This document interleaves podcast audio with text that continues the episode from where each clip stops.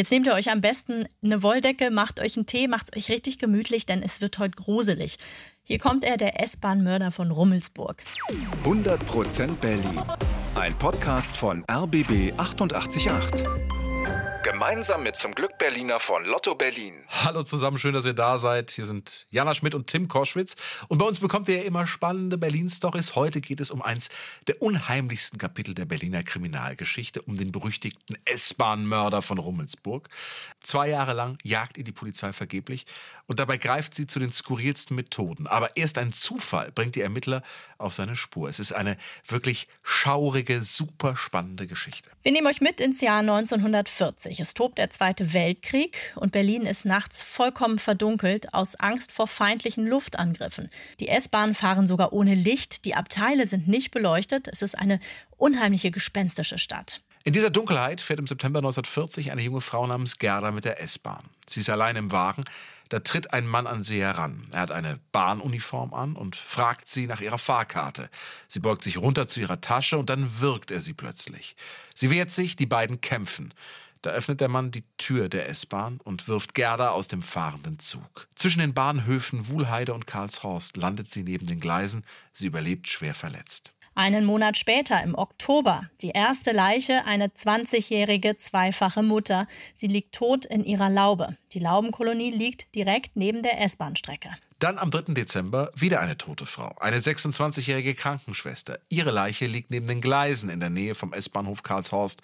Ihr Schädel wurde zertrümmert. Der Täter hat sie dann aus der S-Bahn geworfen und nur wenige Stunden später das nächste Opfer. Auch diese Frau liegt in der Nähe vom S-Bahnhof Karlshorst. Die Taten sprechen sich rum. Die Frauen damals haben Angst. Das hat eine Zeitzeugin in einer ARD-Doku mal erzählt. Dass ich manchmal erst um halb eins nach Haus kam, nicht vom Dienst. Und dann war fast keiner mehr im Zug drin. Alles verdunkelt, kein Licht und nichts.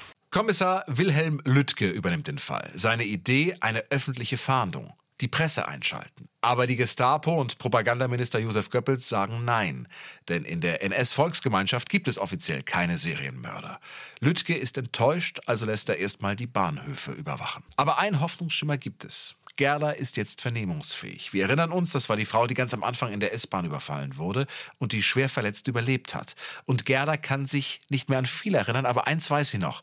Der Mann trug eine Bahnuniform. Also ist der Täter jemand von der Reichsbahn?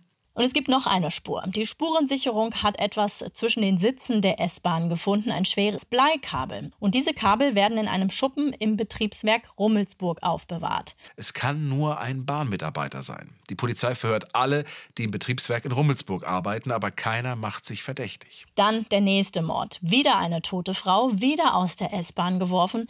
Die Abstände zwischen den Taten werden immer kürzer. Und dann meldet sich ein Zeuge, ein Bahnmitarbeiter. Er hat gesehen, wie ein anderer Bahner vom Betriebsbahnhof aus über den Zaun geklettert ist, hin zur Laubensiedlung. Der Mann, der über den Zaun geklettert ist, heißt Paul Orgorzo.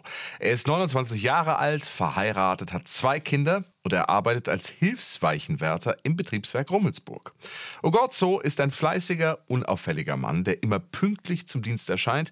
Seine Nachbarin hat ihn damals so erlebt. Ich habe ihn wahrgenommen als einen ganz normalen Bürger, der nett und lieb zu seiner Familie war. Kommissar Lüttke befragt Ogorzo. Aber der meint, ich bin nur heimlich zu meiner Geliebten in die Laubenkolonie. Er darf wieder gehen. Jetzt hat Lüttke eine neue Idee. Lockvögel. Männliche Beamte verkleiden sich als Frauen. Sie bekommen schöne Hüte auf, werden geschminkt und ziehen sich die neueste Mode an. Und dann fahren sie nachts mit der S-Bahn hin und her, wollen den Täter anlocken. Aber der tappt nicht in die Falle. Und nur kurz darauf der nächste Mord an einer jungen Frau und kurz darauf wieder einer. Jetzt wird auch Goebbels der Fall zu heikel. Er sagt, okay, die Polizei darf öffentlich fahnden und das Gelände zwischen den S-Bahn-Stationen Karlshorst und Betriebsbahnhof Rummelsburg gleicht einer Festung. Hunderte von Beamten sind dort, eine der größten Aktionen in der Berliner Polizeigeschichte. Aber es hilft nichts. Der Mörder schlägt erneut zu, diesmal wieder eine Leiche in der Laubenkolonie.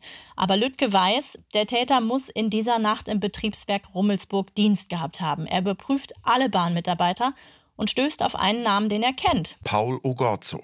Ogorzo wird zu Hause festgenommen und in die JVA Plötzensee gebracht. Die Spurensicherung untersucht seine Kleidung und findet Blutspritzer. Ist der brave Familienvater wirklich der S-Bahn-Mörder? Kommissar Lüttke verhört ihn. Mehrere Stunden, aber Ogorzo gibt nichts zu. Da macht Lüttke eine Lampe an. Darunter liegt ein Tablett mit kaputten Schädeln. Die Schädel der toten Frauen. Da bricht Ogorzo zusammen und gesteht, ja, er sei der S-Bahn-Mörder, aber er könne nichts dafür. Ein jüdischer Arzt hätte eine Geschlechtskrankheit bei ihm mal falsch behandelt und seitdem habe er einen Hass auf Frauen. Die Justiz macht dann kurzen Prozess. Ein Tag lang dauert die Verhandlung. Orgozzo wird zum Tode verurteilt und am 25. Juli 1941 mit dem Fallbeil hingerichtet. 100% Berlin. Ein Podcast von RBB 888.